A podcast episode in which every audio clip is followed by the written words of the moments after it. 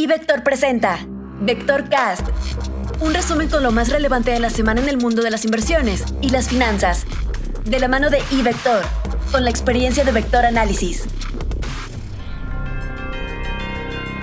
Comentario económico.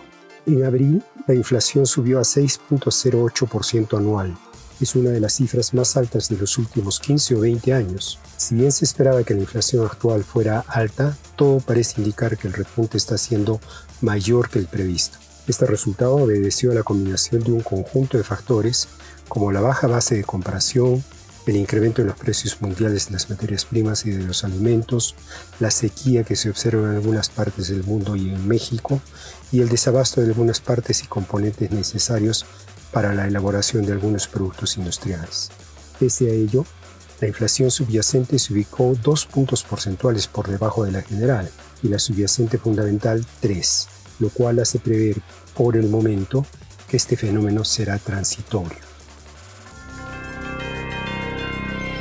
En cuanto a las noticias internacionales, las minutas de la última reunión del FED revelaron divisiones internas acerca de la naturaleza transitoria de la inflación y la necesidad de reducir las compras de bonos. Algunos miembros sugirieron planificar una reducción en la compra de bonos durante las próximas juntas, aunque otros resaltaron que el Fed sigue lejos de alcanzar sus objetivos de máximo empleo y estabilidad de precios. Mientras tanto, los PMIs preliminares de mayo mostraron niveles récord en la actividad manufacturera y de servicios en Estados Unidos. En la eurozona, los servicios también iniciaron una trayectoria expansiva después de los impactos negativos de la pandemia al inicio del año.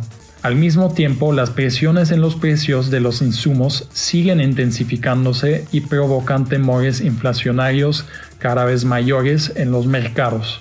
Este viernes los mercados se enfocarán en los PCEs de abril, ya que estas son las medidas inflacionarias usadas para guiar la política monetaria del Fed. Se anticipa observar un aumento de 2.4% anual en el índice subyacente, con un potencial de sorprender al alza. Por lo que se refiere a la economía mexicana, esta semana se darán a conocer indicadores muy relevantes. Por un lado, se publica la inflación de la primera quincena de mayo, la cual estimamos relativamente elevada en su comparativo quincenal, aunque con una desaceleración en su medición anual. También se publica el PIB del primer trimestre de 2021 en su medición final, el cual estimamos con un retroceso menor al inicialmente anticipado. Finalmente, se publica la minuta de la última decisión de política monetaria de Banco de México. El mercado estará atento a los argumentos de los diferentes miembros de la Junta del Banco Central, con los cuales decidieron mantener la tasa de referencia sin cambios en 4%. En adelante, será relevante conocer la opinión de los diferentes miembros a fin de anticipar los movimientos futuros de la tasa de referencia local. Análisis técnico. A pesar de la volatilidad externa, el índice del mercado accionario mexicano logró establecer un nuevo máximo en el año cerca de los 50.000 puntos. El comportamiento defensivo del índice se dio gracias a una rotación de emisoras en el liderazgo. Es decir, mientras que las que habían avanzado mucho hasta hace un par de semanas presentaron correcciones negativas, las que habían estado rezagadas con movimientos laterales o también presentando movimientos a la baja comenzaron a recuperar terreno.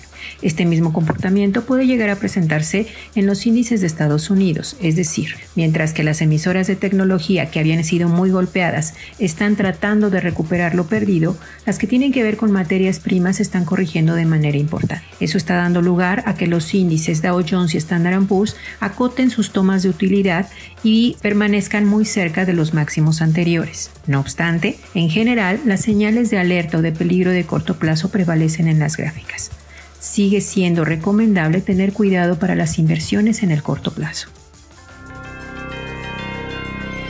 Renta variable. En nuestra sección de estrategia evaluamos los principales indicadores financieros de las empresas que cotizan en el mercado accionario en México y vemos que a nivel agregado los niveles de apalancamiento que registran las empresas ha ido disminuyendo gradualmente desde el nivel máximo observado durante el segundo trimestre de 2020, desde 1.88 veces deuda neta guafida, debido a la premiante necesidad de las empresas por mantener liquidez en sus balances, hasta cerrar en 1.54 veces al cierre del primer trimestre de 2021. Lo anterior debido al proceso gradual de recuperación de la economía reflejado en los resultados de las empresas por el crecimiento en la guafida, aumento en la posición de efectivo y niveles estables de la deuda, al menos el componente expresado en moneda local y beneficiado también por la apreciación del peso frente al dólar a partir del segundo trimestre de 2020.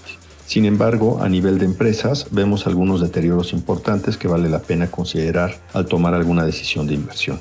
En cuanto al desarrollo de la temporada de reportes corporativos del primer trimestre en los Estados Unidos, ya prácticamente en la recta final, en donde al viernes pasado 475 emisoras de la muestra del S&P 500 han divulgado sus cifras, equivalentes al 95% del índice, la expectativa del consenso de mercado es que los ingresos crezcan 10.46%, implicando una revisión al alza de 4.1 puntos porcentuales previo al inicio de la temporada de reportes y que las utilidades aumenten en 53.1% año contra año, mostrando una revisión más significativa al alza en 31.6 puntos porcentuales. Informó para Vectorcast Rodolfo Navarrete, Arnes Severens, Luis Adrián Muñiz, Georgina Muñiz y Marco Montañez, quienes forman parte de nuestro equipo de Vector Análisis.